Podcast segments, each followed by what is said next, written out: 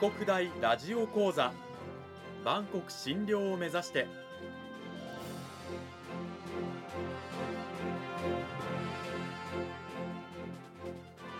番組タイトルにある「万国診療」とは世界の架け橋を意味する言葉です。この番組はアジアの十字路に位置するここ沖縄にある沖縄国際大学で日々どのような研究や教育が行われているのかを発信していく番組です。案内人はラジオ沖縄アナウンサー小橋川響が務めます。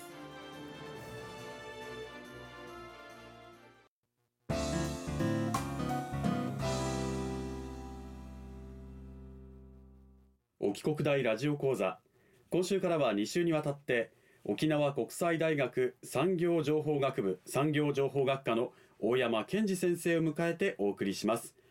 講義タイトルはコンピューターグラフィックスの歴史ということで大山先生よろしくお願いします。よろしくお願いします。あのまず内容に入る前にあの先生の自己紹介をお願いしてもよろしいでしょうか？はい、えー、っと産業情報学部産業情報学科で、えー、講師を務めています。で専門分野は、えー、っとコンピュータグラフィックスそれから映像メディア美術デザインなどになります、うん、で、えー、まあ主なまあ講義としてはですね、はい、えー、っとまあ、3DCG アニメーション演習の講義それからゲーム開発演習などを担当しております。ゲーム開発演習。はいファミコン世代の私としましてはあのすごくワクワクするような講義担当科目でいらっしゃるんですが、はい、あの先生講義タイトルが「コンピュータグラフィックスの歴史」ということで、はい、まあ、私はあのファミコンから入りスーパーファミコンで、まあ、プレイステーションというような世代でちょうど90年代半ばにプレイステーションが出た時小学生中学生ぐらいだったんですがゴリゴリのポリゴンカクカクのでコンピューターグラフィックスいわゆる CG というとこのイメージなんですが、はい、えー、実際はどうなんでしょうか？そうですね、えーと、コンピューターグラフィックス自体はですね、えーとまあ遡ると1940年代に、まあえー、基本的な技術が、まあえー、誕生していくんですけれども、はい、40年代、はい。えーまあえー、今は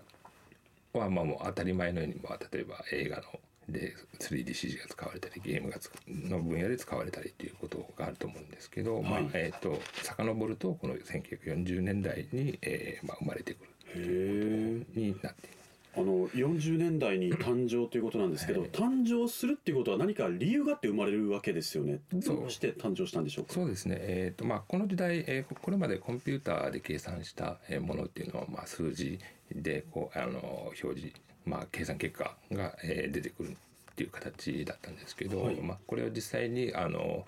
えーまあ、画像、えーまあ、ディスプレイ上ではい、あの表示するっていうことが試みられた、えー、時代でもあります。なので計算結果を、えーまあ、視覚的に分かりやすく、えー、表示するために、まあ、開発された、えー、技術。これが、まあ、コンピュータグラフィックの、まあ、誕誕生ということに、えー、なっています。つまり今まではこうどんなにコンピューターで計算しても画面に出てくるのは数字とか文字とか、で絵が欲しいということだったんですね。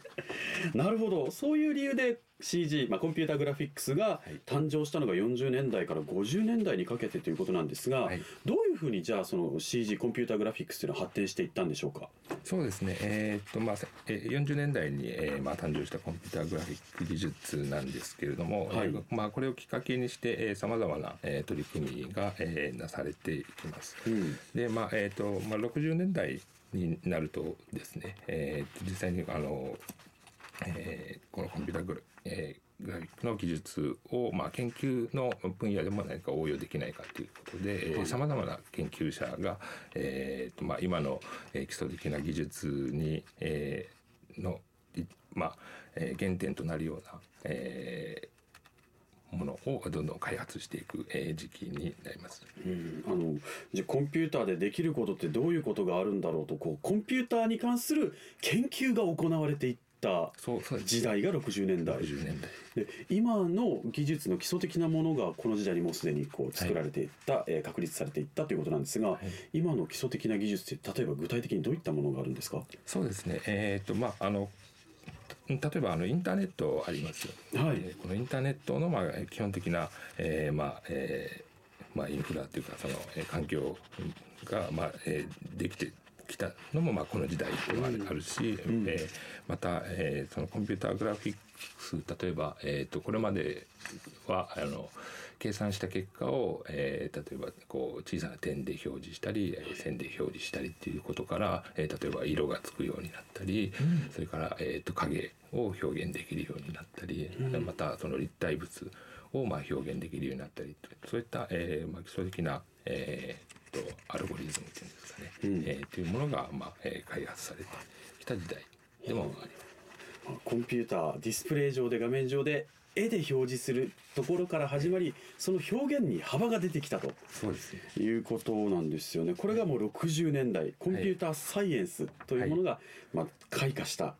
時代、まあ、さらに時代が進んで70年代までいくと今度はどうなっていくんですか？そうですね。えっ、ー、とまあえっ、ー、と60年代から70年代にかけてこうこうしたえっ、ー、とまあ今のコンピューターグラフィックのまあ基礎的な、えー、技術っていうのが、えー、誕生していく、えー、わけなんですけど、まあはい、えー、今度ですね、えー、それらの、まあ、アルアルゴリズムを踏まえて、まあえーまあ、80年代以降になるんですけどさまざ、まな、えー、産業分野でも、まあ、応用していくということが、えー、試みられていくようになります。特にですね、えーと1970年代か80年代はアメリカのまあ映画産業でそのコンピュータグラフィック、まあ、特にあの特殊効果、え、などでさまざまなこうコンピュータグラフィックを使った表現というものをまあ応用できないかということで、え、非常に盛んに、え、取り組まれていくようになります。うん、あの80年代え映画産業でアメリカのコンピューターでの、まあ、グラフィックが取り入れられた、この時代を代表する例えばコンピューターグラフィックを取り入れた作品ってどういったものがあるんでしょうか？そう,、えー、そうですね、えーまあ大まあ、70年代、えー、になるんですけど、えー、例えば、えー、っとえースター・ウォーズはいはいはい。だったりですね、まあ、この時は、えーと、コンピュータグラフィックスというよりは、えーとカメラの動きを、まあ、コンピューターで制御するような、え仕組みを、えまあ、モーションコントロールカメラって言うんですけどそれを、まあ、が開発されたりですね。ルーカスフィルムですね。そうですね。はい、で、まあ、それ以降ですね、えー、まあ、さまざまな特殊効果に使われていく。うん、まあ、それによって、まあ、えー、いろんな表現ができるようになっていくということになります。80年代になるとあの 3DCG ソフトも誕生しているという話だ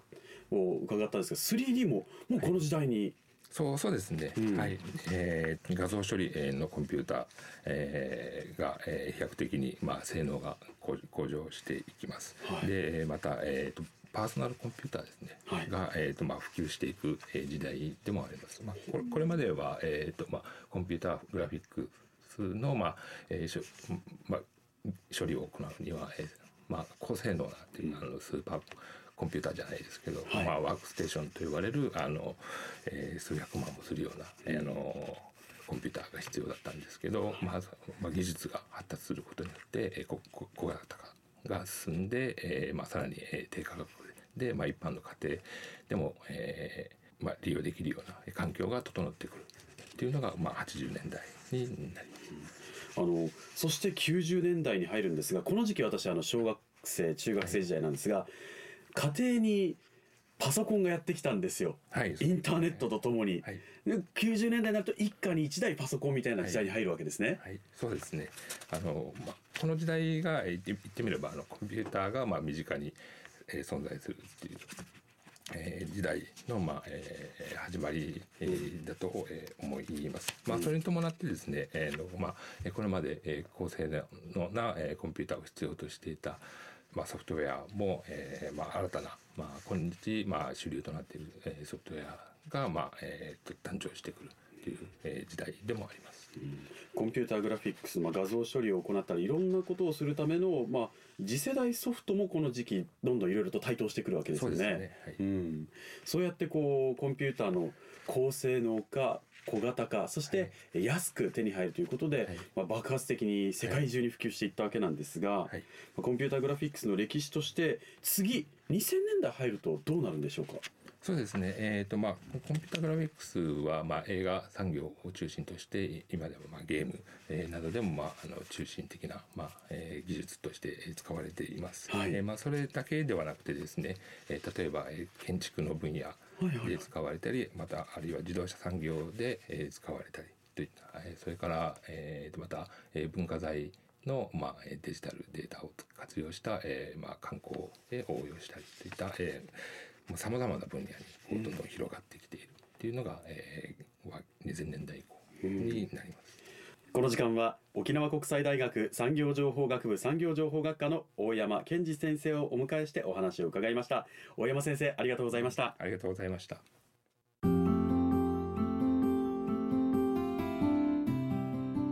ンピューターグラフィックス CG の誕生から今までのこう歴史というものを大山先生に教えていただいたんですがいや本当に興味深いですね。はい、今はもう家庭でも個人でね画像の編集なんかが簡単にできちゃう時代なんですけれども。さて大山先生来週はどういったお話を聞かせていただけるんでしょうか？そうですね、えーと、来週は、まあ、あの今日の、えー、講座の中で話したコンピューターグラフィックスの世界、えーあえー、歴史を、えー、踏まえてですねこれからの、まあ、どういった可能性があるか、えー、今後の、まあえー、活用法の、まあえー、可能性、えー、未来について、まあ、お話しできればと思っております。はい来週もぜひ皆さん楽しみにしていてください今日は今週は沖縄国際大学産業情報学部産業情報学科の大山健二先生にお話を伺いました。大山先生来週もよろしくお願いします。よろしくお願いします。